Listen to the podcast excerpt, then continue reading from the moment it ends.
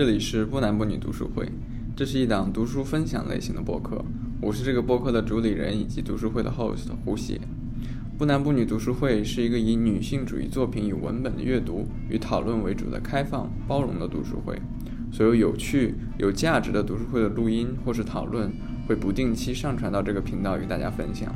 如果你感兴趣，可以在豆瓣有许多男生参加的女性主义读书会找到我们。并加入我们每周的读书与讨论。这期节目是许久之前读书会共读的福柯性经验史的第四章的内容。在本章中，福柯终于详细阐述了他自己的权力分析以及对权力的定义。而在这一期节目的后半段，我们详细讨论了福柯权力理论中权力与反抗的关系，何为反抗，以及反抗何在。那么，希望你能喜欢这期节目。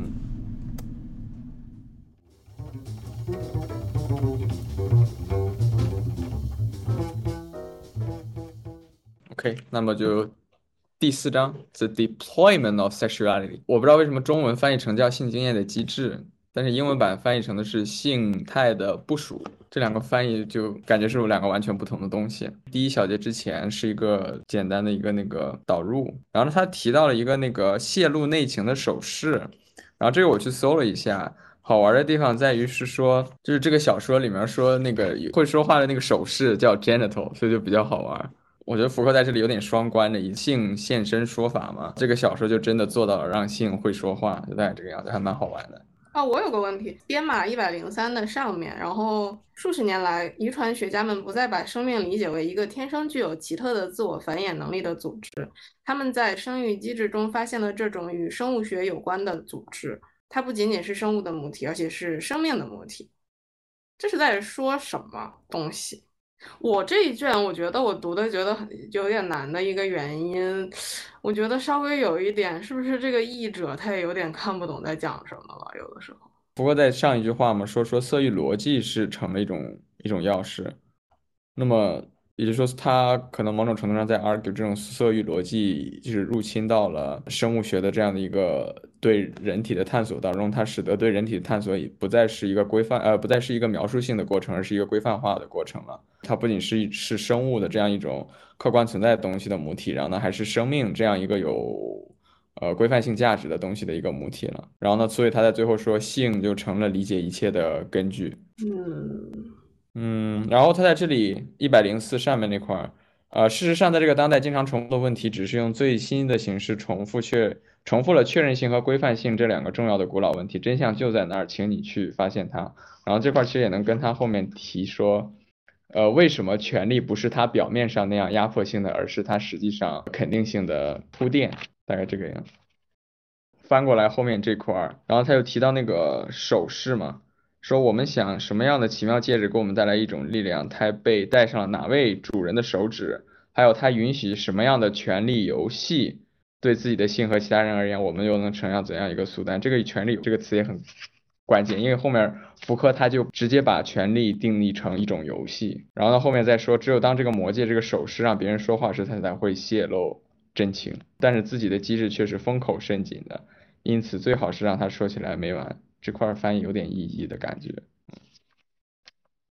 但这块其实就是他对他后面权力分析的一个比喻，嗯，大概这个样。那我就进，嗯，第一章第一小章一百零八，然后他这里提到说，只要有性欲的地方就会有权力关系，因此要在权力关系确立之后的压抑中揭示权力关系，这只是一种幻想。比如说，他这里先把先又提到了那个性和权力的关系嘛，然后呢，他这里其实又抛出来了他之前一直在当靶子打的那个性压抑理论，然后呢，其实这个第一个目标前半一大部分，他是在说权力看上去是什么样子的，他就是看上去为什么是压抑性的，然后为什么这个压抑性是不完全的，也就是说，福柯他没有从根本上说我不认同，或者说我觉得性压抑假说是错误的。我只是觉得它不是性的全部，也就是说它不是性权利 function 的全部的东西。这个是他一直想要区分的。也就是说，他从来没有否定过性的压抑的部分，他只是觉得性不是完全是压抑的，他更多是肯定的，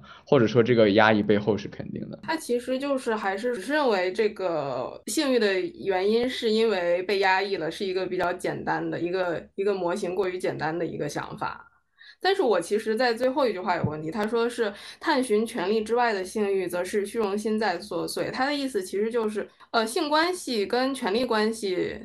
怎么讲？呃，是没有外部性的。按照他后面的话来说，就是说，就是说，权力关系它总是跟各种各样的关系它缠绕在一起的。这个我是可以理解的。但是就是，嗯，性欲的激发一定来自于一定来自于权力关系吗？我就在想，那么他就给权给性欲和权力关系建造了一种呃建造了一种连接，对吗？他他是想说性欲它一定来自于权力关系吗？嗯，会有这样的体会吗？就是你的性欲被激起的时候，你觉得哪个人对你对于你有性吸引力的时候，你可以从背后去捕捉到跟他相互缠绕的这个权力关系在的存在吗？哦，你是这个意思。这个肯定是有的，我觉得，只不过福柯他自己也承认说，权力这个东西是摸不着、看不见的，但是它是实在的。然后他后面不呃也有一段，也有一段专门就写到说，权力是 non-subjective，它是非主观性的。对，所以就就就所以就是就大家诟病他的权力权力观，也是因为就是他写写的最后他对你对你说这个我就完全有印象，因为我后面画了一句话，就是他说这是一种说不出来的东西，然后我就想。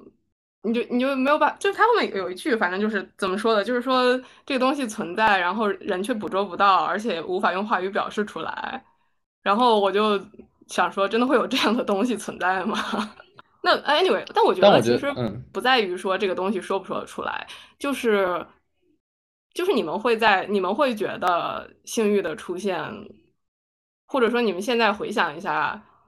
这些经验里面有一种权力关系的缠绕吗？我觉得肯定是有的呀，因为你如果按照福柯定义的来说的话，那就是，就你顺着他逻辑你是能推演出来的这个东西，但你说真的能感觉到吗？这个就是你说那种接触性的就很难说。他预设的背景是权力关系是无处不在的，这是其一；第二是权力关系无法用语言来描述，所以就是有这样一种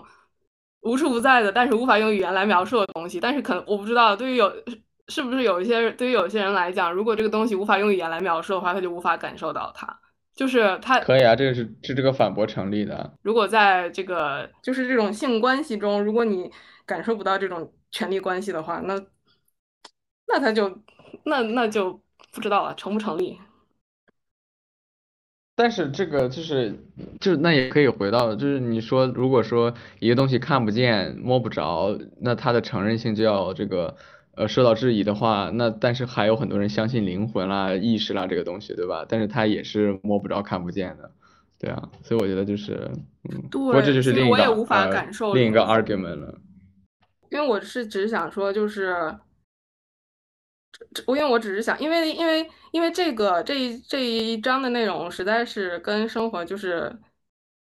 有点太不 related 了。然后我就想说，在这句话里面，我可不可以，可不可以通过自身的经验去感受到他在说什么？但是我后来又觉得，我这暂时无法感受到他在说什么。但是他整个的概念的话，就是我的推演，我我觉得是可以理解的。就我不知道大家怎么看。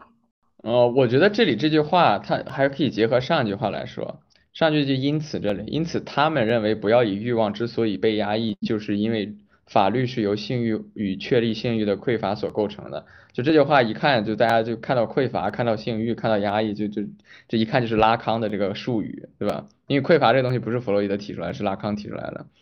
然后这个他们，我觉得间接就可以指这个呃呃福柯在这个炮轰拉康，好吧？但是他下一句又说要在权力关系之后确立的压抑当中解释权力关系，也就是说这前一个半句，也就是说他某种程度上承认了。拉康或者说弗洛伊德为主的精神分析学派，他们对于性欲以及权力之间的这样一个解释，就是它是我们需要通过 desire 去通过性欲去解释性态、解释权力这个东西。然后，但是他后面，呃，但是他后面又呃跟自己就自把自己的这个分析跟精神分析学派保持了一定距离。然后呢，也就是说说，但是我想要探寻的就是说，权力是更重要的。然后呢，权力之外的这样的性欲其实是不存在的。对，对，因为他他想要保持距离的原因，我觉得是因为他觉得他的这个权力关系的这个存在性是一个更加普遍的，或者说更加更加高一层面的这样的一种。后面这个分句他说，而探寻权力之外的性欲是虚荣心在作怪。其实他这里又把。拉康的这个解释，就是又又是跟上一章他的那两个小的反驳点一样，他又把拉康跟就是精神分析的，呃的的性压抑假说跟普遍的性压抑假说又在这对比来看，性压抑假说就是制造了这样的一个解放的呃幻象嘛，所以他说探寻这样的一种解放其实是不存在的。然后下面是什么？哦，下面他接着又跳了，就跳到立法了，翻过页来一百零九旁边。第一句话就是说，所以我下面要进行的研究不是要提出一套有关权力的理论，而是对权力的一种分析。呃，也说福柯他自始至终，呃，从来没有说自己有一套权力理论。然后呢，他自己呃在所有场合下坚持的都是自己是对权力的一种分析。我个人觉得这个区分还蛮重要的吧，因为理论家这个东西，理论是 subjective 的东西。你是有你的主观的一个导向性在这里面的。我为什么需要这样的理论？然后呢，理论要指导实践，那那就要有往哪个方向走嘛？这个问题。但是分析这个东西就是纯 analytical 的，它是没有没有道德判断、没有价值判断的，它没有任何规范性的陈述的。所以这个是福柯想说的，也某种程度上是为什么福柯的权力理论这么的压抑。然后呢，你看不到主体，看不到所谓的这个前进的方向，这样的一种感觉，对。这两个词，这两个词的关系就跟你说的，就跟你说的这个英文跟中文的那个章节的翻译一样，只不过是个颠倒的关系。我感觉英文是 deployment，然后中文是机制。机制就像一种客观的描述，然后你人为的影无法影响它的客观性。然后 deployment 就好像你好像是可以去做些什么的。嗯，也有道理，也有道理。嗯。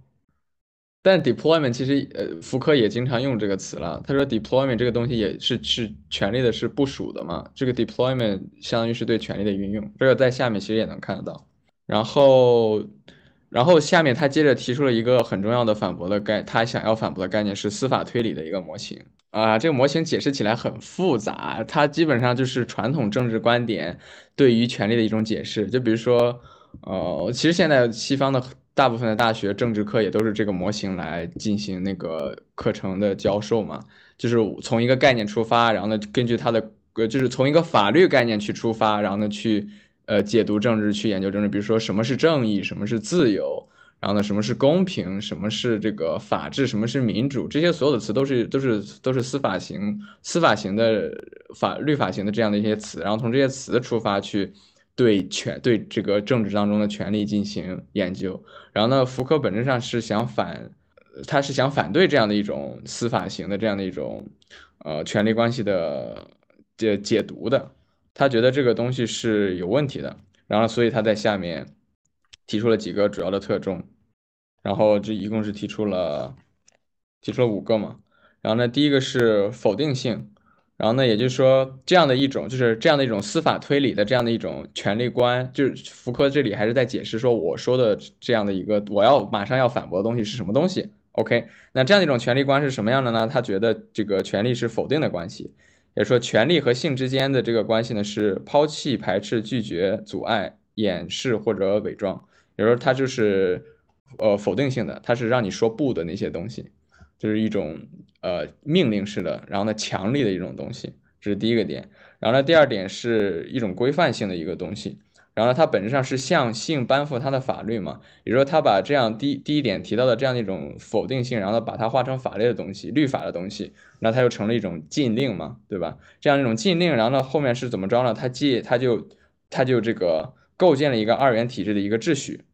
这个秩序就是合法的、非法的、允许的、禁止的。然后呢，这样的一个秩序呢，然后呢，同时也是解释根据它是与法律的关系，它是一个自自自给自足解释的一个东西。这个是呃律法怎么说？这个律律法理论里面最重要的一个点吧，就是说律律法通过把自己所禁止的东西写进法律里面，然后呢，使得自己的合法性得到了巩固。呃，然后呢，下面就是禁止性，然后呢，这里提到就是禁止的一个循环，然后呢，这样的一种否定呢，然后呢，产生的对这样的一个怎么说，对律法对面的客体的效果呢，就是这样一种禁忌，就是那既然法律规定了这个东西呢，然后呢，还并且再结合第二点，它被规范化了之后，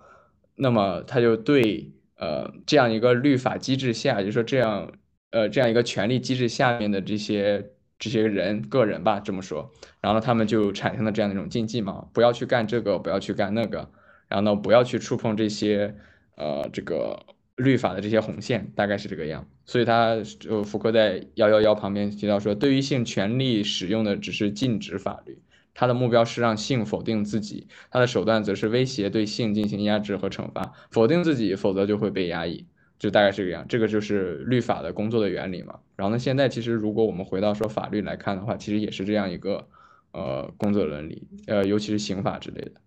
嗯。然后呢，下一个是审查的逻辑。然后呢，福柯认为就是这样的一种权利观，同时他也觉得这个呃性对性的这样一种权利是审查性的。这个在第一章的时候其实也有提到嘛，嗯。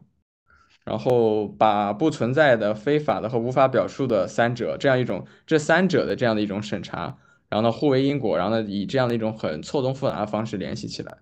嗯，然后所以在这一段最后说，权利对性的逻辑是一种法律的一种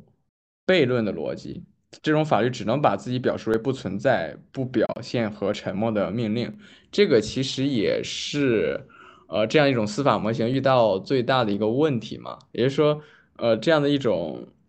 呃，就是这样的一种司法，它作为一种最高的权利存在嘛。我们顺着这个模型去想的话，也就是先先抛掉福柯提的权利的概念，如果权利是这样一种有这样一种至高的司法的律法的这样的一种权利存在，然后呢，它是否定性的，它有这样高的权利，然后它能规定法律自身，那么它的这样的一种权利是哪里来的呢？对吧？然后呢，这样就又涉及到它的一个合法性的一个问题。然后这个合法性的问题呢，就是后来从这个德国的政治理论家施密特，然后到阿甘本，一直都在挑战和。这个阐述的叫做例外状态的一个东西，也就是说，这样的一种司法模型最后体现出来的这个悖论是什么呢？只有权利把自己当成了一种例外，也就是说，我不受我自己制定的法律的规定的时候，我制定了沉默的法律，我制定了否定的法律，我制定了压抑的法律，我制定了禁忌的法律，但是这些这些东西规定的规定的不能包括我，我是这样一个至高无上的权利的例外者，然后我制定的权利的规则呢，不适用于我的权利。然后呢，只有你只有接受这样一种例外状态，呃，这样一种例外状态型的这种权利的这样的一种特殊的这样的一个呃悖论，你才能接再接受这样的一个权利观。所以福柯在这里其实也就挑战了说，我们为什么要接受这样的一种悖论呢？这个悖论就看起来十分的不合理，嗯。然后呢，在下面是他说它是一种机制统一性的，然后呢，其实也就是说。权力是由各个层面的，然后呢是跨跨等，呃，也不是是跨越所有阶层的，然后呢自上而下的等级制的一种东西，然后呢从君主到父亲，从国家到家庭，从法庭到日常，也就是说它是一种从上而下的。但是然后呢，我们其实在下面能看到福柯正想反对，也就是说他要反过来说，他觉得权力是从下到上的，嗯，然后呢这是。五个点，然后呢，在最后面，然后呢，他提到说，面对作为法律的权利被塑造成臣民、被驯服了的人是顺从的臣民，嗯，就是这个样。然后呢，所以在最后这这一段最后提到说，一边是作为立法者的权利，一边是驯服的臣民，然后他构建了这样一种刚才第二个提到的这样一种二元的这样的一种体制，也就是说，他还是在一种二元的权利观念下去解读啊，就是压迫、反抗，然后。禁忌，然后这个大概是这个样，嗯，然后呢审查，然后呢就对应的有规避之类的，嗯，这是大概是这个样的，嗯，然后这块大家有问题吗？编码这个是哪里啊？我这是编码一零七到一零八，我这边写的是下面的一段的后半部分，然后他这边的原文是为了批评权力压抑，你从这。你从这一观念中保留了最脆弱的理论要素，为了保存权力法律供自己使用。你从这一观念中保留了最缺乏意义的政治后果，就是对，这里可能涉及到一些他的写作手法还是什么的。我其实想知道的是最脆弱的理论要素和最缺乏意义的政治后果是什么东西。就是这是他自己的写作方式了，这个其实这个他其实就从在说，就是他有可能会碰到的反驳，对吧？对，其实是这个样的。对，所以他其实或者说他自己知道的这呃，他有可能遇到的问题在哪里？那么什么是最脆弱的理论要素？什么是最缺乏意义的政治后果？就这个可能跟他的那个主干的哦，你是这个意思？嗯，主干的东西可能没有什么关系。因为这个其实不影响他的主要的思想的表达，但是就不知道是啥。啊，这块有点指代不明，我觉得确实是。对，哦哦，这还有一个就是积极的权力技术，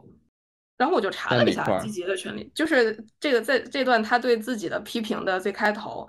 就是我认为人们有理由对我说，当你不断的谈及积极的权利技术时，你是在两头讨好。嗯，OK。两头讨好是什么意思？因为我查了一下，积极的权利技术，积极的权利技术也是福柯的一个提出的一个东西，对吧？所以他自己其实是想自嘲说，这个两头讨好其实是有点像，比如说被管理者和管理者两头都在讨好，就是说他又在，呃，就是说福柯把把我们现在遭遇的这种网格化的，然后一个人头一个人头都盯紧了这种。呃，这种治理疫情的方式叫做积极的权力技术，其实是，其实是他他认为有人会觉得他就是又在又在讨好政府，然后又在然后又想讨好臣民。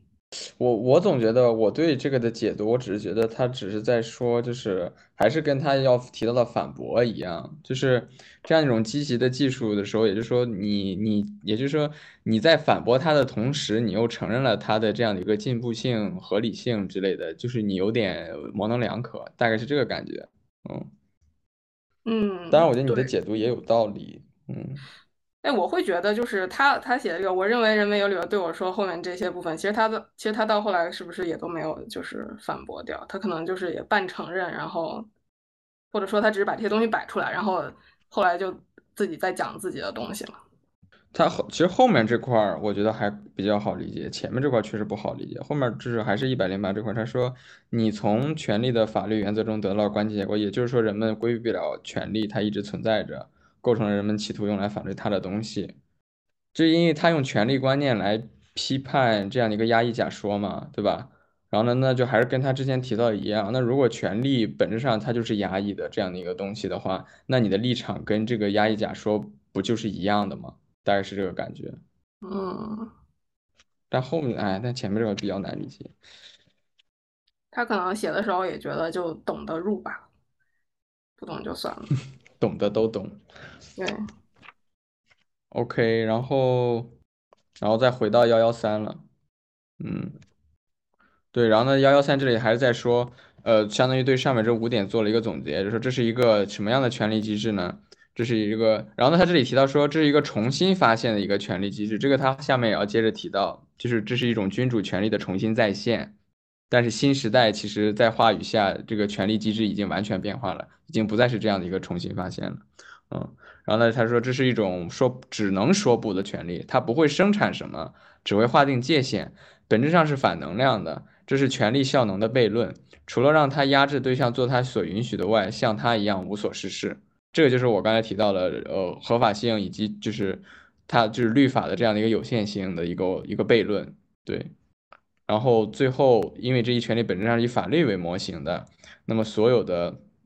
那然后所有的一切这个统治服从，然后都是要以让这个对象服从达到的效果。然后但是这块就是其实福柯就你要就是回到他前面两章说的，就是跟他两章所展现出来的这个 fact 和 argument 是相反的，对。然后下面他就问啊，那为什么大家会接受这种观念呢？然后呢这个。嗯，为什么会出现这种只以否定和虚弱的禁忌形式来来认识权力的趋势呢？为什么要把统治机制归结为这个呃禁忌的一个手段呢？然后他这里说了就很重要的话，他说权力只有掩盖自己的一个重要部分才是人们可以容忍的。有的福格里说，就是我没有说你们，我没有说这样的一个司法推理模型是完全错误的，但是它在现在已经是不适用了。那是为什么现在人们还还这个期望以就是顺着自己的思维惯惯性，以这样的一种方式来去理解权利呢？而且权利好像到现在看起来也确实是一直在以这样的一种方式来运行，没有产生很大的呃感知上能够感觉到的巨大的变化呢？那福柯这里他他的观点说，福呃权力只有掩盖自己的一个重要的部分，人们才是可以容忍的。也就是说，只有当权力把自己真正颠覆性的、把自己真正呃肯定性的、把自己真正规训性的那一面，人们不想看到的那一面所隐藏起来，然后呢，只把只告诉你那个重要的部分，你觉得可以接受的部分的时候，这样的一个东西才是可以容忍的。这是他的一个观点。对，也就是说，这里还是回到他对呃这样的一种性压抑的这样的一个理论的看法，就是说他从来没有否认这个东西，他只觉得这个是不全面的，他只是权力为了掩盖自己所自己愿意暴露出来的一个东西，而不是他的全部的东西。呃，当我们认同了这样他露出来一个东西，我们就不会再去追究他了，我们就自然的就去呃接受它了。那如果我们知道了真实的情况是什么样呢？就是像福柯说的那个样的，我们就觉得这种东西会很压抑，我们就接受不了。Which is 呃，大部分福柯的理论的反对者也，他们就是也会从这个角度去反驳。对。然后呢，下面就说那为什么会这个样呢？然后呢，他给了一个历史的原因啊，这个原因还是蛮好玩的。他就说。从中世纪发展起来的那些庞大的权力机制，君主制国家以及机构，也就是说是这些东西，也就是说当，也就是说，呃，十八世纪他之前提到的十八世纪话语爆炸前的这样一种旧的君主的权力模型，呃，确实是这个样子。但是在现在这样的一个地方，呃，到现在的这样的我们的一个历史时期已经不适用了。说以前这些旧的这些权力机构依靠先前多样的权力获得了长足的发展，并且达到了反对他们的地步。然后呢，这些先前的多样化的权利，包括怎么怎么样，怎么怎么样，怎么怎么样。然后呢，这些东西呢，原来可能是这个样，但是其实是不是这个样呢？福柯在这里说的就是，呃，好像这个模型是有误的，因为我们也看到说，呃，君主的这样一个权利，说国王他不是真的说他随便杀人就能杀人，对吧？他也受着法律的约束。对吧？然后呢，他也得时时刻刻担心着臣民的反抗啦，什么乱七八糟之类的。那也就是说，这样的一种所谓的这样绝对的例外状态，然后呢，至高无上的权利的这样的一种呃假说，对权力的这样的一种观念，或者说对国王这样一种象征的这样的一种认识，好像是不大不大符合实际的。然后他下面说，根据他的要求，和平是禁止封建的或者私人的战争，正义是终止诉讼私下的规则。然后这就是传统的他所要他他不大他不认同的那种传统的东西嘛，也就是说就是和平和正义这种东西就是是怎么说，在这样一种宏大叙事下的一种观念嘛，对吧？大概是这个样，嗯，是不是就是说君主他其实作为了一个假靶子，被人给打倒了？我觉得他说是不够的。他没有否认君主的这样的一个权利的机制，但他觉得这个东西是不够的。这个东西，因为你看他在幺幺六这里提到说，但是这却遗忘了一个根本的历史特征，即西方君主制是作为法律体制下被建立起来的，是各种法律理论来反思自身的，是通过法律形式来启动自己权利效力的。然后也就是说。你作为一个君主无上的你这样的一种，也就是说，君主他其实，也就是说，君主他其实是在这个，他是他其实本来是受这个法律体系管制的，真正不受这个法律体系管制的另有其不是其人吧，但是是另一个东西，但是但是由于，但是由于就是。君主他被树立在那儿了，他他好像变成了一个至高无上的，然后可以藐视法律和呃无视这种法律政治规律的一个存在。然后我们认为把这个把君主主制给消，无论是削弱了还是打倒了以后，然后我们就可以闭上梦，暂时把眼睛闭起来，然后觉得。然后觉得我们已经拿已经找到了真相了。不是我我我觉得这里就是你刚才说的，我觉得这里就是你刚才呃是也不是，就是我这个我觉得这里是你刚才说的君主他当成了一个靶子来讲，因为就是福克在这里想区别的是，呃，就是君主他就是君主不是律法的化身，而是反过来，哎，我想想，呃，呃这这这这啊就是。律法不是君主权力的这样的一种化身，也就是说它，也就是说法律这个嗯它不是象征的一种呃至高无上的权利，其实是反过来的。君主的这样一种权利，它它某种程度上是律法的一种化身。他做这个区别是为了他后面提出来那个，嗯、他他后面提出来就是翻过页来一百一十七下面那说就是那个他就最有最有名的那句话就是说法呃法国大革命砍掉了这个对那个君主的头，但是没有砍掉那个律法的头嘛，大概他是这个意思。他在这里我觉得是他是对对对，我想做这个区我的意思就是说，君主他的权利其实是法律的，其实是律法的一部分嘛，就其实是律法赋予的嘛。对对对嗯，对对对，嗯。我突然想到那个《悲惨世界》的那个歌词，就是有一个那个那个有那个小孩子唱的，就是什么 General Lamarck is dead，呃不不，就那个小孩子，How do you do? My name's Scott Wash. 哒哒哒哒哒哒哒。呃，There was a time we killed the king. He tried to change the world too fast. Now we have got another king. He's no better than the last. 呃，然后然后我我继续了，我继续了。嗯然后呢，所以所以他翻过来之后，然后呢说，于是政治批判就利用了伴随君主制发展一切的法律思想，以便谴责君主制，但是他却没有质疑这一原则，即法律必须是权力形式，以及权力应该总是以法律的形式行事。也就是说，呃，这个呃，福柯写这本书一九七六年嘛，对吧？就是能看出来，就是呃，然后呢，他回顾，嗯，回回顾过去所有的这些所谓的这些革命嘛，对吧？然后呢，从美国到法国的这些革命，他们都是只是反对君主，但是他们没有从来的去反对这个律律法的这个东西，嗯。然后呢，再进一步，他这里想说的是，人们在推翻君主的时候，反而也是在利用这个律法。他在最后最后说，对这一律法的批判还没有依靠这一个前提。然后呢，其权利本质上和理想上应该是根据一种基本法来行使。这个基本法这里翻译的，我觉得我不喜欢，英我觉得英文版翻译更好。英文版翻译的是叫做 fundamental lawfulness，也就说是呃根本的基本的合法性。这个我觉得是比基本法这个，就基本法有点模糊。就 fundamental lawfulness，它是在说我们对权利一直都有一种它的合法性的一种对它对它合法性的根本上的一种认同，也是我们从来没有拒绝过这样的一种呃律法的这样的一种权利观念。就我们可能拒绝了君主的这个东西，但是我们还是承认了这样的一种权利的观念。嗯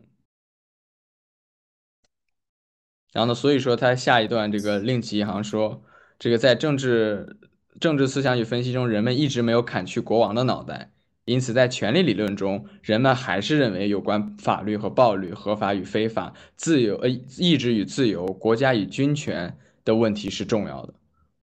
嗯，所以福柯他某种程度上就在说，这些东西其实现在已经不再重要了。嗯也就是说，人们一直还是觉得律法、法律这个东西跟权力是息息相关的。然后呢，进一步，福柯之前不也提到马克思对他的反驳？我觉得这里也可以把马克思主义理论所包含进去，因为马克思他也也某种程度上承认一种历史的法律嘛，对吧？就历史的这个进展是这个样的，所以说，呃，相应的，呃，那个共产主义还有这个社会主义的这样的一个权力观是这个样的，对。就福柯本质上反对的是这样的一种律法型的这样的一种统一了、统治了大家对权力观念单一的呃设想的这样的一种观念，对，嗯，然后呢，下面就回到说这些权力机一百一十八旁边，这些权力机制至少部分是从那些从十八世纪就开始管理着作为活生生肉体的人的生命的权利机制，就回到他说十八世纪开始这个话语爆炸之后。呃，权力其实是以话语的形式在 function 的，而不是以呃这样的一种律法型的形式来运转的，嗯。然后呢，在下面又说，呃，也因为这些新的权利步骤不是凭借权力、法律和惩罚，而是依据技术规范化控制来实施的。然后呢，这里他其实就反对了刚才的那个。呃，权利是否定的这样的一种东西，呃，这样的一种观念，就福柯认为权利其实是肯定性的，它是一种技术，它是一种规范化，它是一种控制，是一种呃，是一种确认，对。然后呢，他下面还说，而且它的运作层面其实都逾越了国家及其机构范围，因为呃传统的律法的这样的一个观念是它是国家性的嘛，然后是从上到下的，然后他其实他他这里其实已经开始反驳了，比如说就是和他后面方法的地方，他列出点来谈的东西是有很大地方重合的。然后最后他就说，所以问题不是呃幺幺九，所以所以问题不是去了解性欲是否不同于权利，它是否像人们想象的那样，是不是不属于法律。然后呢？但是我们要摆脱的正是这样的一种对他的这样的一种法律以及性性欲的这样的一种设设想，就是联系的这样的一种设想。啊，那？所以最后这一段提出来，所以因此人们必须建立起一种不在于法律为模型和法则的权利分析。嗯。然后呢？这里就其实就引出来了他第二章的方法。嗯，这个就是第一小节目的，大概是这个样。然后那我就那那我就继续了，然后然后第二章谈方法啊，谈方法，然后一开始他就讲权力这个词，然后权力这个词其实很有趣啊，就权力英文是 power 嘛，但是你 power 如果回去呃就如果就 power 在法文里面有两个词，一个是 pouvoir，pouvoir 就是福柯所谈的这个政治性的一种权利嘛，然后还有一个是那个 presence，presence 是呃是有点强力的那种感觉，嗯。所以我觉得福柯他在谈他，当然他写的时候他写的都是 p o b o i 也就是说是政治性的，是那种抽我们所说抽象的这样的一种权利。但是我觉得他在写的时候，他也隐隐约约有跟那样一种实体性的、强力的这样的一种权利去就是对比着去区分着去写。这段这段密度特别大，对，那我就一一句句来吧。然后呢，这个从幺幺二开始嘛，第三句话，我不想把权利说成一种特定的权利。即确保公民们束缚在现有国家一套的机制、呃制度与机制之中。这里还是在说他他不想以律法的方式去说权利，然后不想以一种从上到下的这样的一种方式去看权利。我也不想把权利理解成一种奴役的方式，具有与暴力不同的规则形式。他也不想把权利当做那样的一种呃律法型的、禁忌型的、禁止型的东西去看，然后否定型的。啊，那最后我还不把它理解成一套普遍控制系统，其中一个要素与一个组织控制另一个要素与组织，并依次影响社会。然后呢，它具的是一种线性的一种权力观念。这个我打了 A，A 打了 B，B 打了 C，C 打了 D，大概这样的一个感觉。然后就是这样一种，或者说官僚制度的这样的感觉。我下命令，然后他下命令，他再下命令，这样一种有层级的，然后呢是有秩序的这样的一种权力观念。它反对的是这个。然后呢，下一句开始了。从权力出发来分析，不应该把国家主权、法律形式以及统治体系作为原始的给予，因为国家主权之类的只是权力的最终形式。然后呢，这里他又说了，呃，其实后面也能看到，他其实在说，呃，权力是这样的一种呃去中心性的。然后呢，我们不应该从这些呃我们看得到的地方去入手，因为这些东西它其实是反过来的，它是权力的一个结晶，嗯。然后下面说，所以我认为，我们首先必须把权力理解为多种多样的力量关系。然后这个力量关系就是英文的那个词是 force relations，这个 force 就是物理的那个力 F。然后呢，这里我觉得他在这里用这个用用力量而不是用权力，我觉得可以跟后面他谈战争什么之类的谈联系起来，就是他其实也在谈，其实战争，呃，这样的一种力量关系和这个。这个未尝不是不是权力的一部分，对，呃，他们内在于他们运作的领域之中，构成了他们的组织，然后这个组织就是其实下面谈的这样的一种制度结晶，然后下面再说他们之间永不停止的斗争和冲撞改变了他们，增强了他们，颠覆了他们。这句话翻译的特别烂，因为他把一个很重要的词给漏掉了。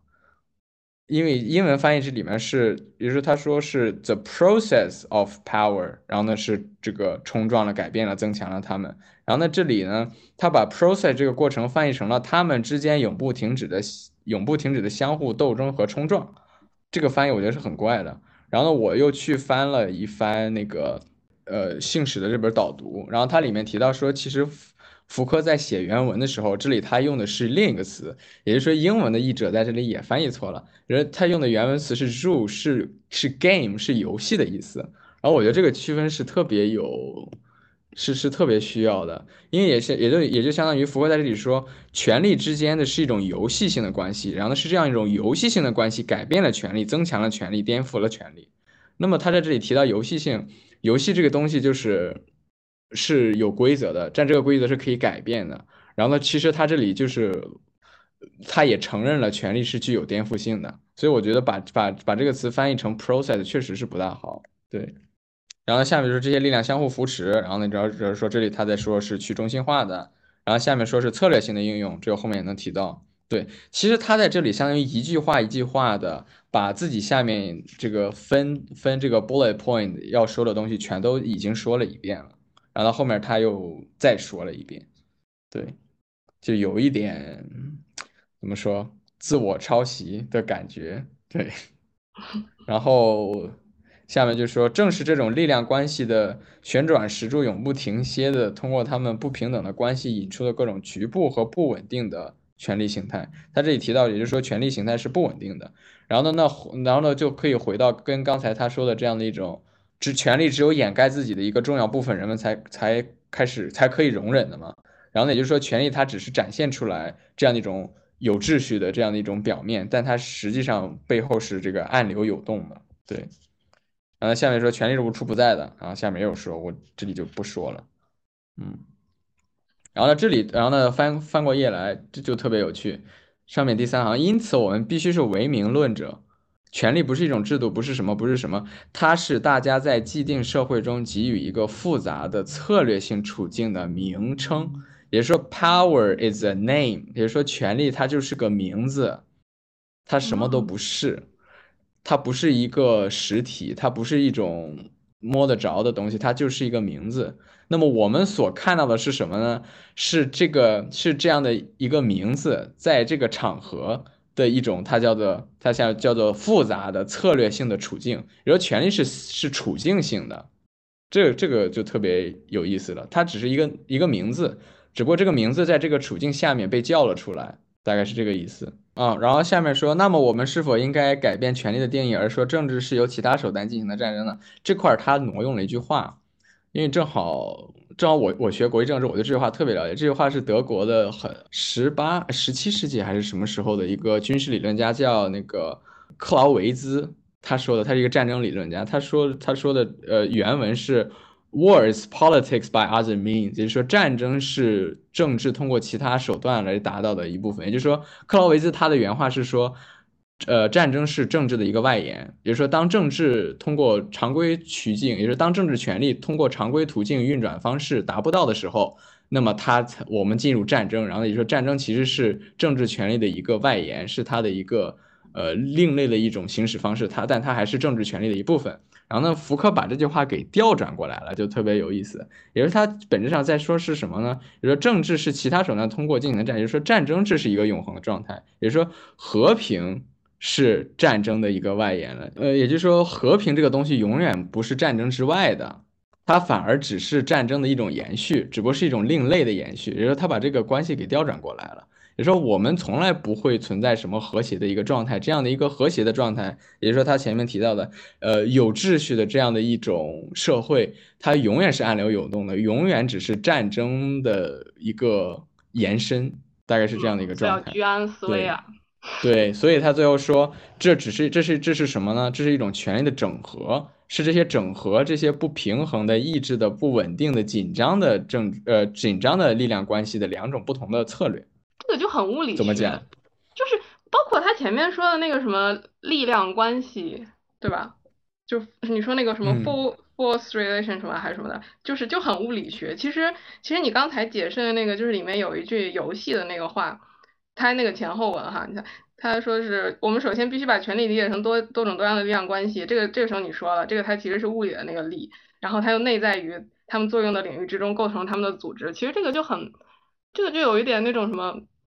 结构力学、材料力学，就反我我学工科的嘛，就是有那种力学的东西，就是简单来讲，就是一坨这个物质里面，然后它的那个之间的互相之间的力是怎么分配的，然后力的方向是什么样子的，然后力跟力之间总要有一种平衡，就是让你想到有权哪里有权利，哪里就有那个抗争，对吗？然后，然后这个就是我觉得他说的这个权力的模型。就反反而是很容易能理解的，因为总是可以去联想到物理学，然后就是这个这个如此让我想到物理学，以至于他后面这句话就是冲撞什么改变了他们，增强了他们，颠覆了他们。我在旁边写我我画一条线说，我说权力是一个熵增的系统嘛，就是我就觉得这个好有趣啊。对他，他他后面提到权力是一个，他他叫做复合性的一种整体嘛。你这么一说，如果是一种材料的话，也就可以把它解读成一种材料。对，OK，那我继续。好的。然后呢，下面就是这个福柯著名的这个五五点纲要，好吧？福柯著名的五点纲要，经常被引用的东西。呃，第一个说这个权力不是获取的。呃，不是获得的、取得的、分享的某个东西，也不是我们保护或回避的某个东西，它是从不数不清的角度出发，然后从各种不平等的变换的关系当中相互运用着的。这句话就信息量就很大，就是，但它基本上就是字面意思嘛。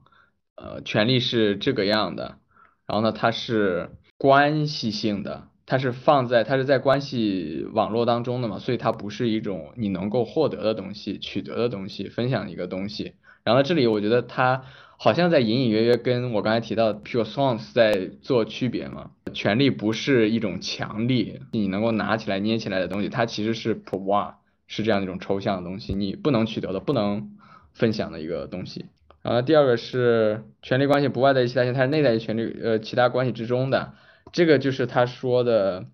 呃，首先一个是权力是去中心性的嘛，就因为它不是外在于的，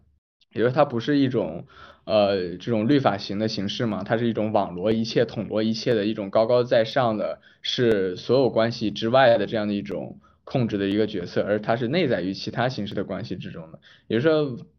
它是其所有关系的一部分，然后就是它是关系性的。因此，他们生产出来的差别不平等、不平衡的直接结果。然后这里提到他，他也觉得权力是不平衡的，对，就权力永远不是平衡的，因为平衡的就不叫权力了嘛。因为权力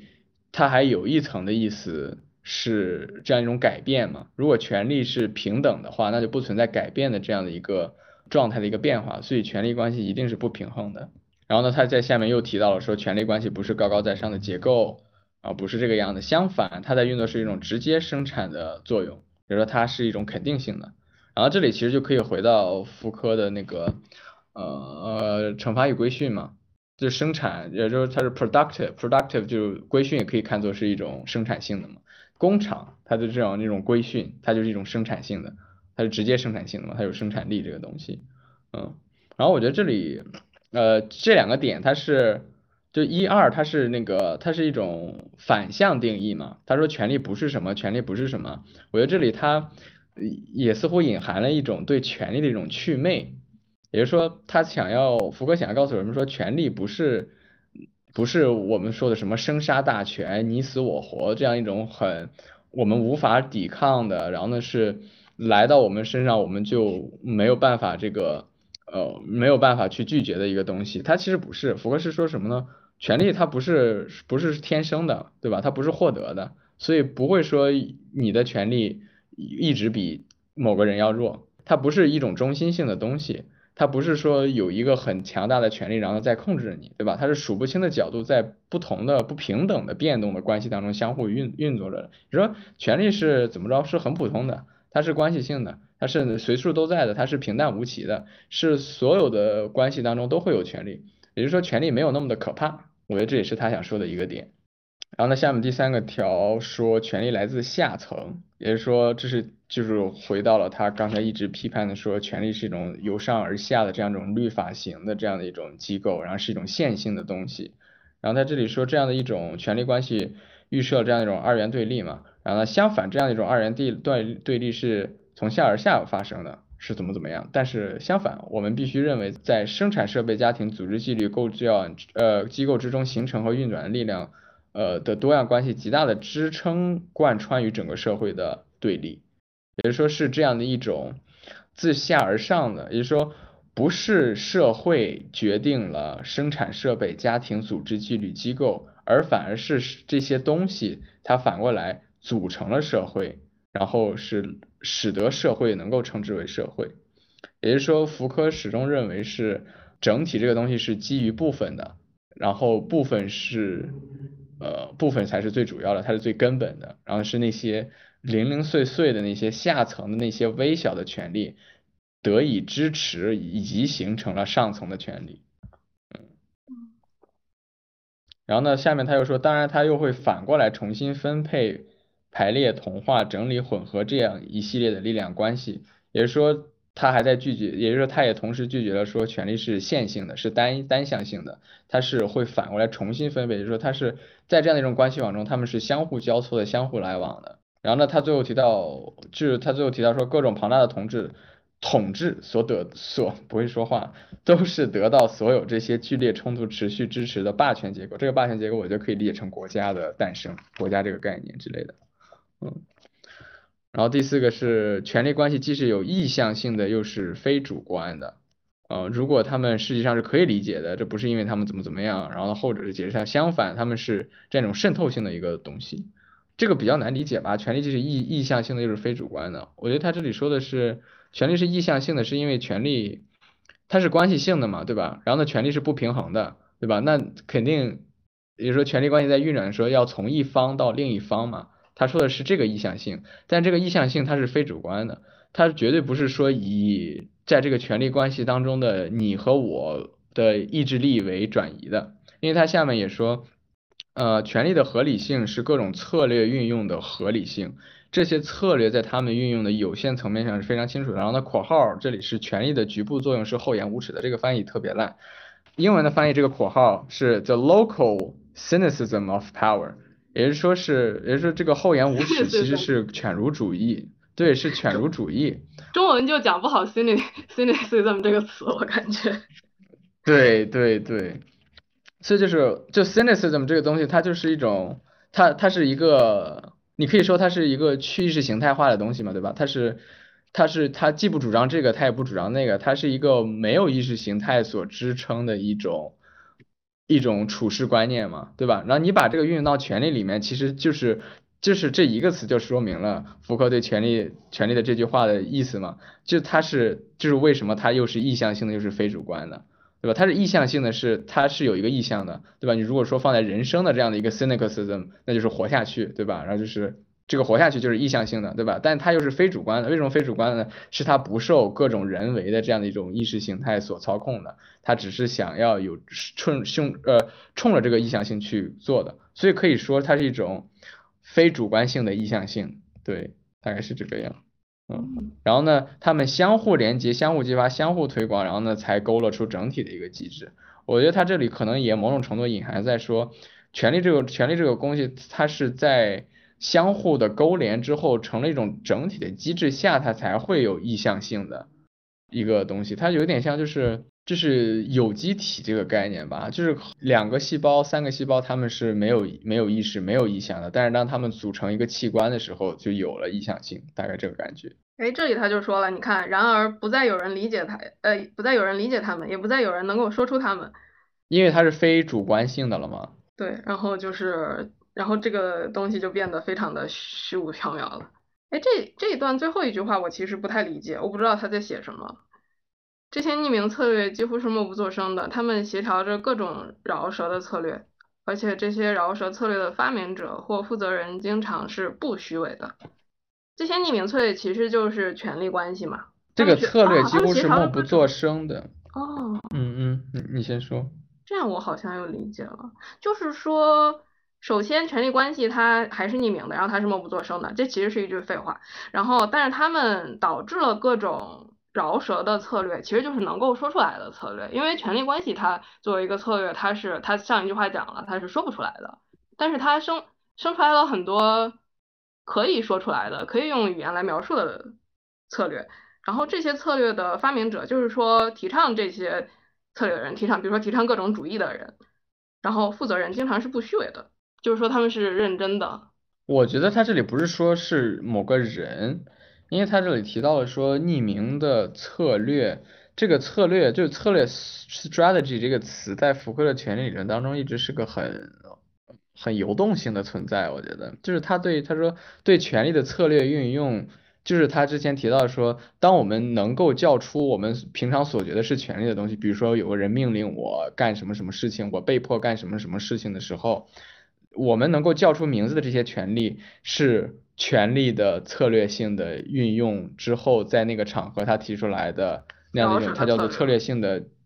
对情境嘛，对吧？但是那这个策略是怎么形成的呢？这个策略，这个策略它本身是默不作声的。我是怎么理解这个的？就是可能还是跟前一句话连在一起理解，因为因为他在前一句话他有说不再有人理解他们，也不再有人能够说出他们，这就是这个同代策略呃同代的匿名策略的隐含特征。他其实这一句话就是像我说的，就是他把权力这个东西描述的过于的虚无缥缈。但是它虽然是一个很虚无缥缈的东西，你真的就是你说实话，就是你既不理解它，又不又不能说出它。就还是我刚才说的，你还怎么去信任他呢？他就用后面的这句话来讲，就是说，虽然这个匿名这些匿名策略，就是因为他就他说他说匿名策略，就是我还是理解是权利嘛，因为他就是说权利，它其实是一个，它其实是一个名字嘛，是一种策略的名字。这些匿名策略它虽然是默不作声的，但是它但是他们协调可以协调这各种能够说出来的策略，就是能够说出来的权利的名称和权和这些。呃，针对于这些权利的主张，然后去主张这些能够说出来的权利的人，他们是不虚伪的。意思就是说，虽然权利这个东西本身，它，呃，它在上一句话的描述下显得很虚无缥缈，但是我们不能否认，就是一些一些更加什么，更加具体的，说是更加呃安插在某一个情境下的这些权利的，它的它的实在性，然后它的真诚性。就是说，我们就或者说我们的主张还是要主张的，我们的主张还是真实的。其实在这里提到协调着各种饶舌的策略，这个其实就跟他后面谈那个呃最后一个的呃话语在策略上的多价规则这一条是联系起来的，也就是说。话语机制是相互渗透的，它不是独立的嘛，所以对权力的策略性的运用也是相应的如此。这样的策略它不是单一的，它是相互的。然后呢，这样的一种相互性甚至是对立的嘛，他后面也提到了，嗯，就是比较的，它是一种完满的一种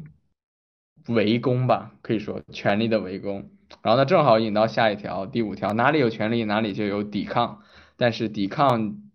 绝不是外在于权力之外的，啊，这是他最有名的一句话。呃，反抗是权力的一部分嘛，因为你反抗还是在权力的网络关系当中去反抗，没有跳出权力关系网络的反抗的存在。然后呢，所以说，所以他这里其实就是，呃，他指出了权力的一种相对性的一种特征。这里也可以回到刚才他提出为什么他说权力关系为什么是一种游戏关系，就是因为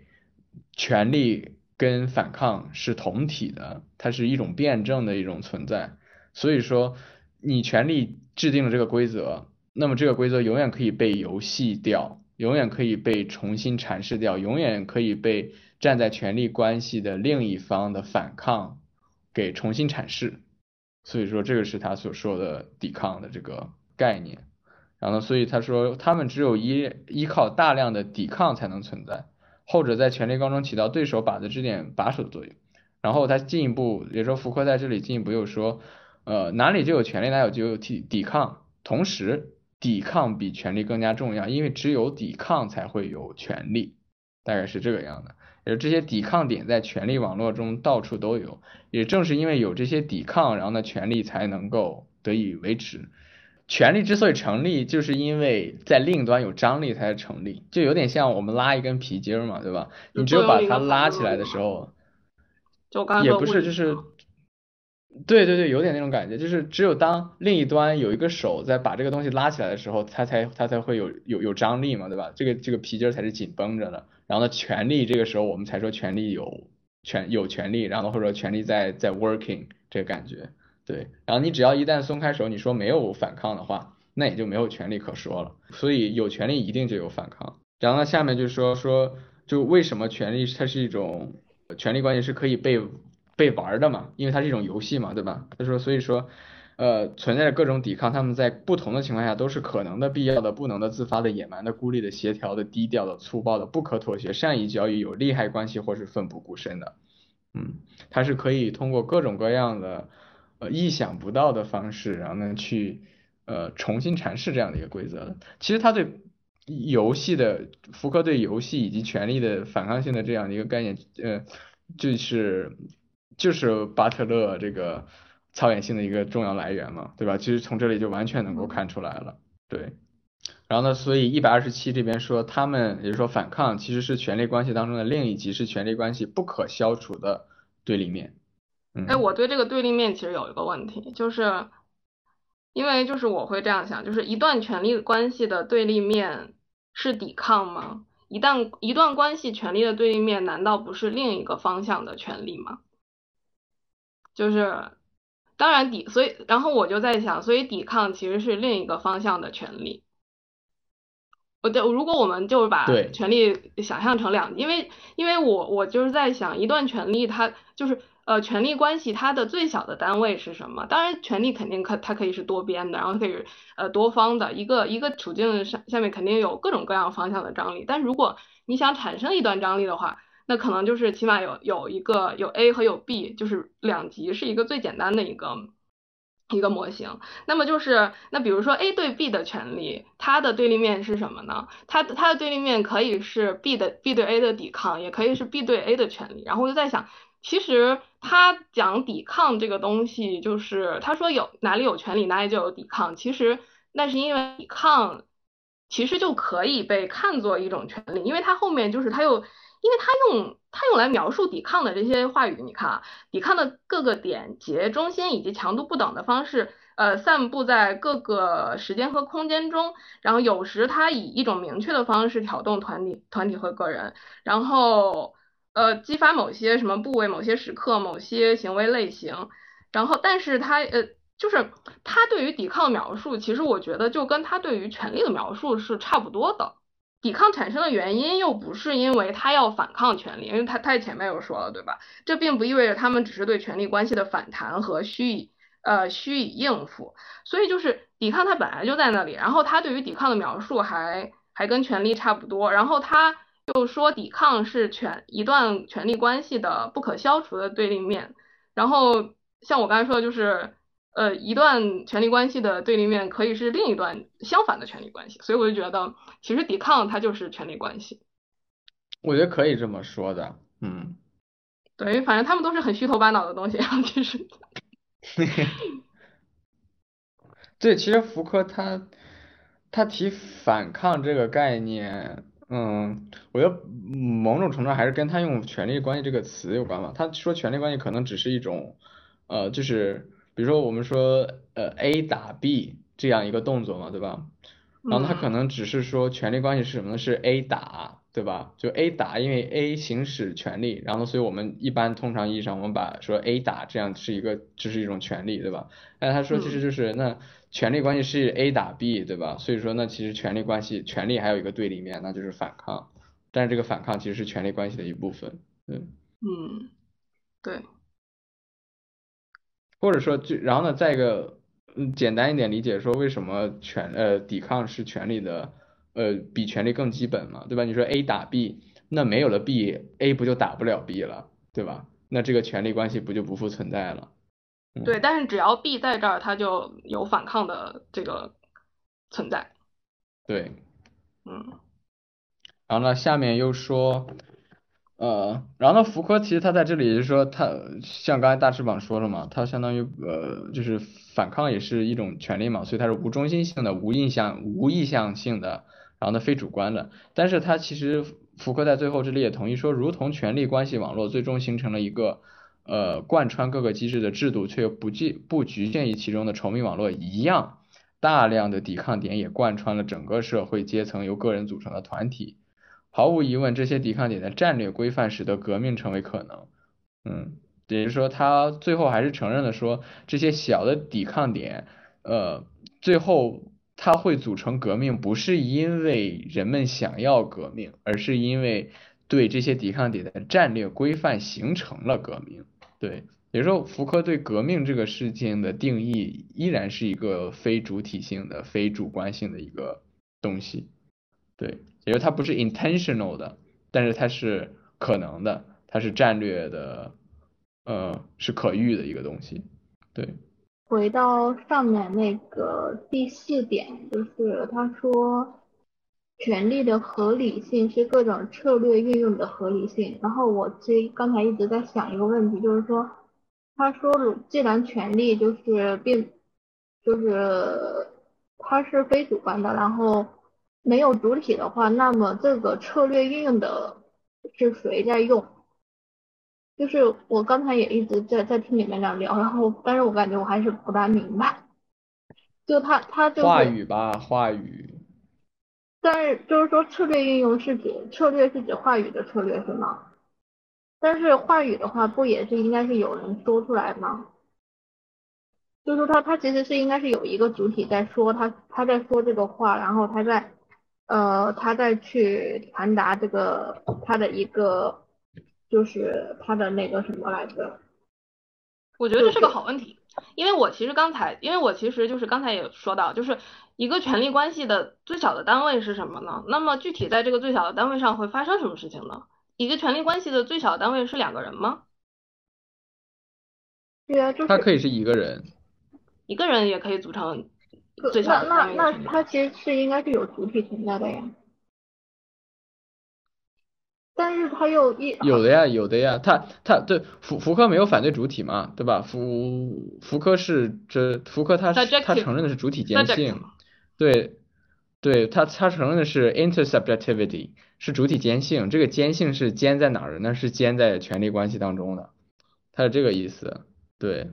所以就是说这个策略性的运用是谁运用呢？当然是这个权力关系当中的双方或者说多方在运用，在在运用。然后这个我觉得策略这个策略运用。用巴特洛的术语转译就是循环嘛，策略运用就是一种循环，它它它召唤了呃权力的一种人们呃喜闻乐见的一种形式，所以所以说它它是一种它是它是一种循环嘛，大概是这个意思，循环就是一种策略性的应用，然后呢这种一种策略性的应用就是有迹可循的嘛，就是我们可以说律法呃医学他们所规定出来，比如说什么是性。然后呢，什么是同性恋？然后什么该做，什么不该做？这些这些律法的东西，它都是权力的一种策略性应用嘛，对吧？大概是这个样。呃，我还是不大明白，但是就是就是你能不能说的具体一点？对，比如说他他他说他说革命就是说这些抵抗点的规范使革命成为可能，就是如果咱们就讨论革命这个事儿的话，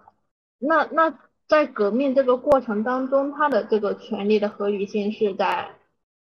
就不是，就是他的，就是这种策略运用的合理性是，比如说我们说这个，如果他说我们是女性革命，然后是一个正确的，呃，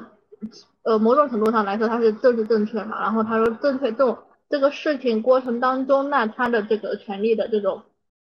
就是对于统治者来说，他肯定觉得说你这些。呃，革命肯定是不正确的，可能是或者说他觉得是第这种自自下而上的革命肯定是，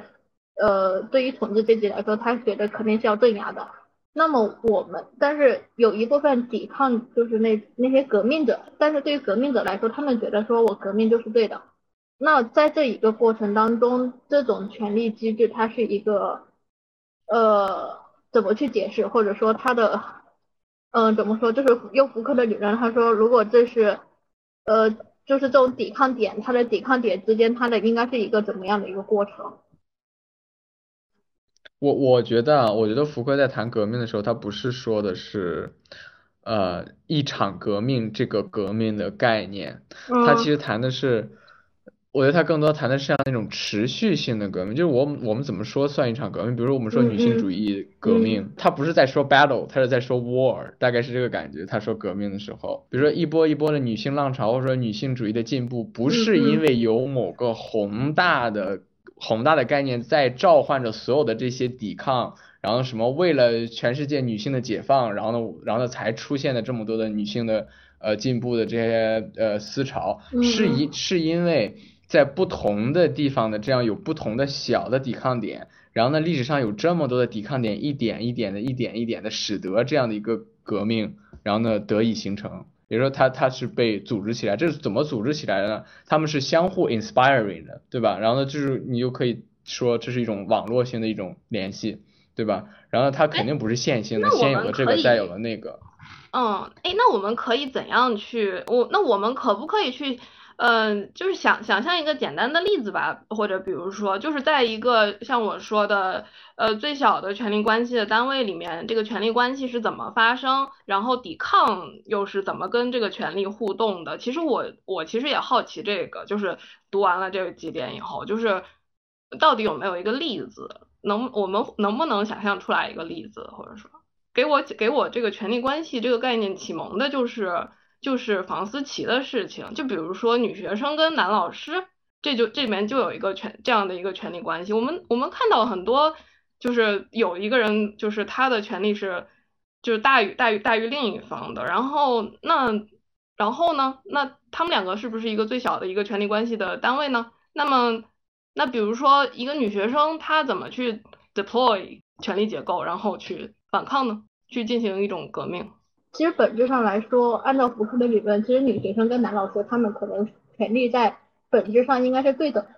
应该不存在不平等。我觉得在存在不平等啊，权力关系就是不平等的。但但福柯，我觉得福福柯他会本质上拒绝说把单独拎出来一个权力关系来看这件事情，因为他说权力关系本身就是网网状的嘛。就当我们说一个女学生跟一个男。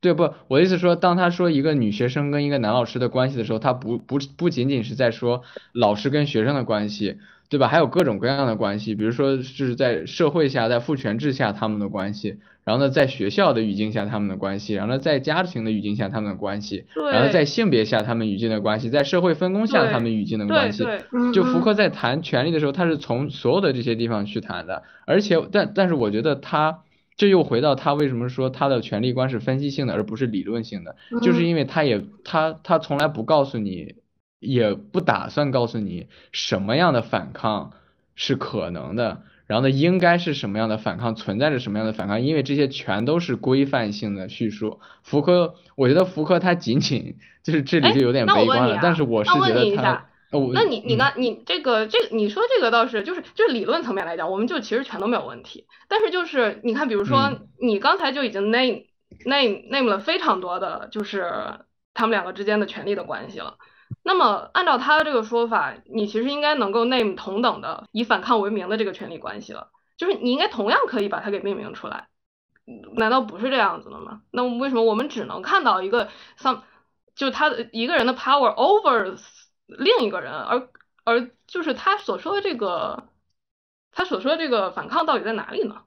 我觉得这也是福柯他理论局限性的地方吧。就是我也从来没有找到过这个答案，因为他在那个之后的一个访谈里面，也有主持人问到他这个问题，然后呢他自己重新声明的时候，他也只是说，他只是想说，在这样一种交互的，就是一种重叠的关系下的权力关系的这样的一种挣扎。对他只是就福柯，他只是想说反抗是有可能的，and 然后仅此而已。然后呢，具体是什么样的，他就他也他也不说，大概是这个样，他也不想说，或者我觉得他可能也不在他的研究范围内，因为就涉及到了呃那个规范性的一个东西嘛，大概是这个样。就他分析性，他只是指出来说，我通过分析这个，那我合理推导出来说，这个它是有，也就是说。嗯，他他他在这里这个他访谈的原文说嘛，这意味着我们总是有可能，这里也就是说在所有的关系当中总是有改变语境、改变情境的这样一种可能性。他后面就说，所以我们总是我我们是跳不开情境的，因为没有一种情况你能够跳出所有的权利关系，但是你永远可以改变它，这是他的这是他的原话。对，就是如他所说的，权力关系渗透在呃，就是各种各样的关系之中，这个是没有问题的。就是因为我们就是我们呃，我们即使不能怎么讲变变，就是举出所有的举出所有的可能性，但是我们至少可以举出非一些非常明显的，我们可以看到的。但是按照他的，按照你刚才说的这个说法，那不就变成了就是嗯，权力就是所谓的这种。哎呀，这样就变成了一个压迫、被压迫的一个叙叙述了。我这不也不太想这么说，但就是权力是一个我们推导过并且见过的东西，但是抵抗只在理论上层面上。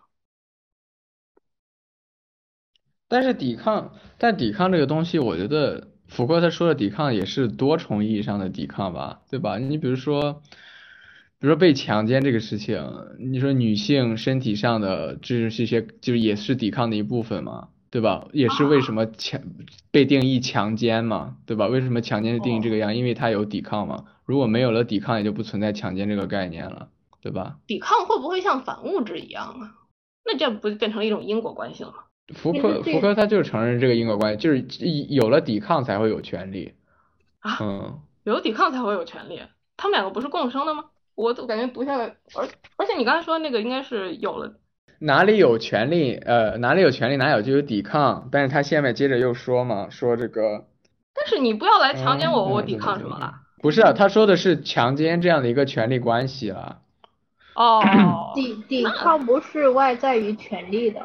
其实福克他在这里，我觉得他某种程度上他就在玩个词语游戏，他就还是我刚才说，他对权力的定义不是那种很广义的权力的定义，他其实就是他这个访谈里面他后面说嘛，那个然后后面那个刚才回答完那句话，然后主持人问他这个采访人问他说，那么那个那么你说的这个这个反抗是从哪里来的？是从这样的一种关呃关系当中的动态这样一种动态关系当中来的吗？他说对对，你说的特别对。然后呢，如果没有反抗的话，那就不存在了权力关系，因为那就只是变成一种简简单单的 obedience，一种服从了，它就不是权利了，而是一种简单的服从了。权利之所以叫做权利，就是因为有抵抗的存在才叫做权利，不然就是服从了。我正好拿到了那个导读嘛，然后我来说一下，读一下他他说的。他说，呃，福柯在所有地方都在强调权力造成的抵抗，因为权力意味着让人们被动的去做某些某些事情，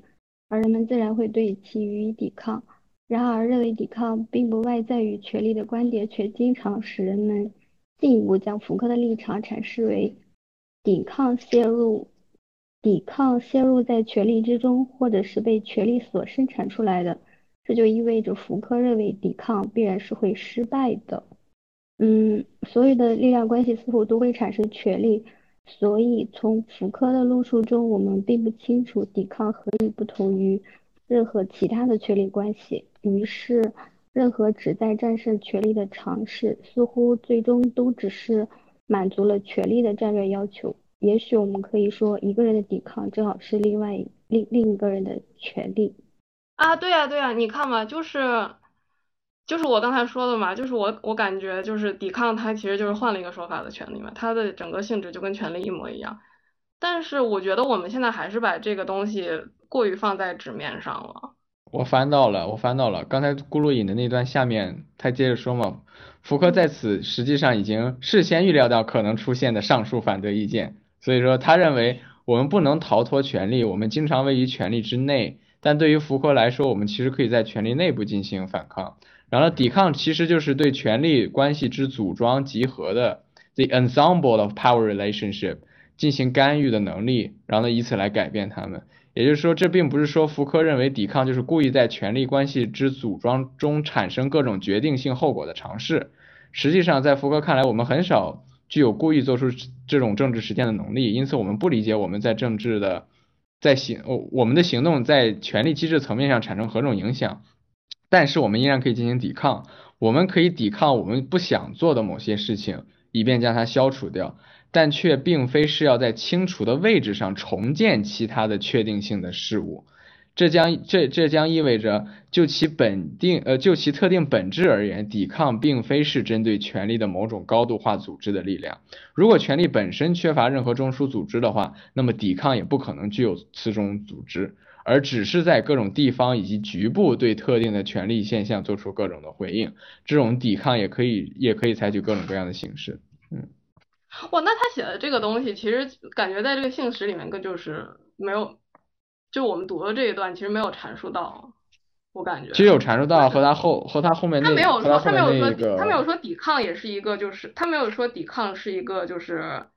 就是很全面渗透，就怎么讲，嗯，对，抵抗不是全面渗透的，抵抗是它叫做就是那种呃 codification 嘛，是那种对。对啊，其实就就是我理解就是抵抗的存在就跟权力的存就跟权力是总是同场存在的，但是你刚才说的那个意思是不是抵抗并不是在当场发生？不不是，我觉得福柯更多是在形而上学的意义上去谈这个，因为他对权力的关系定义是是你在做你不想干的事情嘛，你不想干这个事情，你就是在抵抗啊。你你可以跳到那个第六十五页，本书的第六十五页嘛，它下面第四条讲话语在策略上的多价规则，这里就提到了，也就是说话语这个东西不是，就是话语这个东西它是它的关系是相互的嘛，然后这样一种关系性的一种东西，它甚至包含了对立的东西。比如说维护工厂权益之类的，这个这是这个话语吧？这个话语它它实行不不仅仅是通过这一个话语在实行，它还是它还包括了那些反对这个话语的声音，只然后呢只有加入那些反对的那些话语的声音，然后呢它才形成了一个完整的一套话语体系去来规范什么样的东西应该被说，什么样的东西应该被被这个行使出来。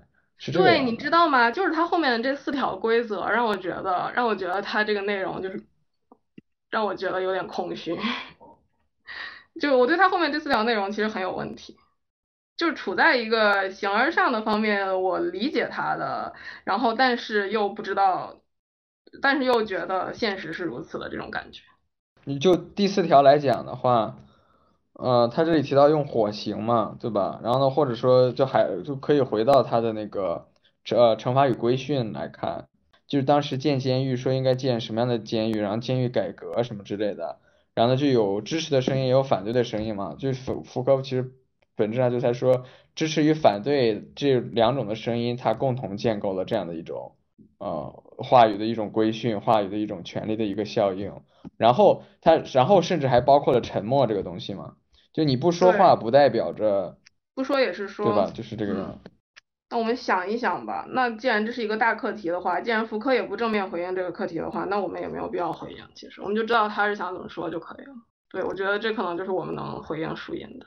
呃，我觉得福柯他自己是都没有解决的。对，我也还在思考，因为我确实感觉字面上意思我能理解他说的大概宏观上权力是一种什么关系，但是，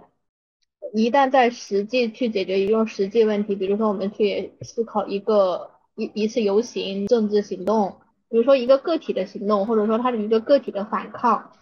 呃，对其他人的影响，我觉得是不是类似于这种，能不能用用来做类比？就是说一个人的行动方式，他的抵抗的方式，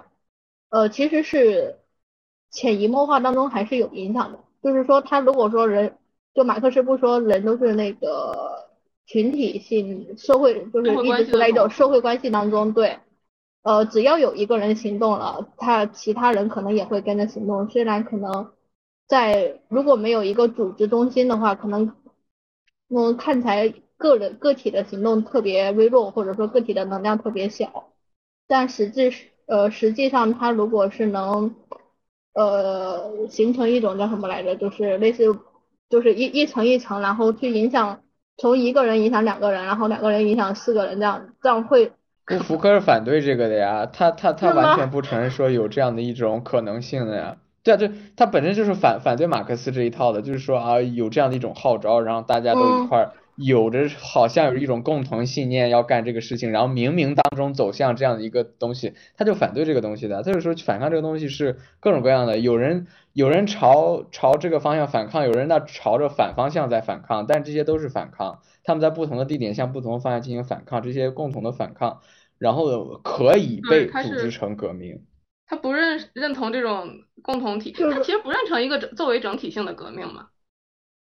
对对。但是他，但是他自己也提到，你比如说各种各样的社会运动当中，那这些运动运动不是说他们到底说，呃，真的实践到了什么，而是是而是福柯的更多的 argument 说，在不断的运动，然后呢，比如说抗议当中有新的 innovation，然后有新的变革、新的革新，这些这些变革与革新就是对权力关系机制的一种调转，或者说是对他对权力部署的一种重新的。呃，重新的整合，然后他又觉得，对他又觉得这些这些东西不管是好是坏，嗯那它某种程度上都是反抗的一部分，或者说都是反抗的一个契机，大概是这个样。嗯，他不会说就是为了人民的正义，为了女性的权益，他他他不相信有这种那怎么讲 higher call。如果不能在实际关系当，就是不是在具体实践当中去解释这种权力关系的话，我就觉得好像还是有点，也没有吧，我觉得可以嗯可以解读的呀，就是生活当中去运用福柯的理论，我觉得是可以的呀。但是但是你就对于他反抗这个东西，我觉得他自己是没有说明白的这个东西。就对于反抗来讲的话，因为反嗯反抗，嗯，他到最后晚年了，我觉得他才才想要提起这个东西。我觉得可能也跟，当然这么说有点有点恶毒啊，我觉得可能就是有点跟他生活有关，就是男朋友去世了，然后他自己也得了艾滋病，所以他可能想写点积极的东西，写点反抗，大概这种感觉。但是他最后其实比较可惜嘛，他也没有完成。嗯嗯，然后他也是，然后他写自我的技术也是后期的那个他晚晚期的思想内容了，自我的技术有一点解放的东西在里面，但他其实就没有谈嘛，尤其是对于他早年提出权利的这样的一个反抗机制，其实反而是后来的那些思想家，然后呢去进行的重新阐释嘛，所以我们才会看到巴特勒巴特勒提出为什么他的超演性概念这么的有名。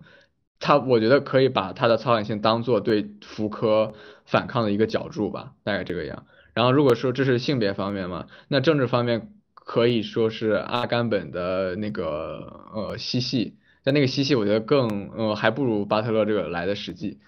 但本质上他们两个都是基于福柯对于权力关系游戏规则的这样一个概念嘛。权力的游戏是捉摸不定的，是无法参透的，它是包含万物的，那它也必然包含着毁灭它的那一部分，重新定义它的那一部分。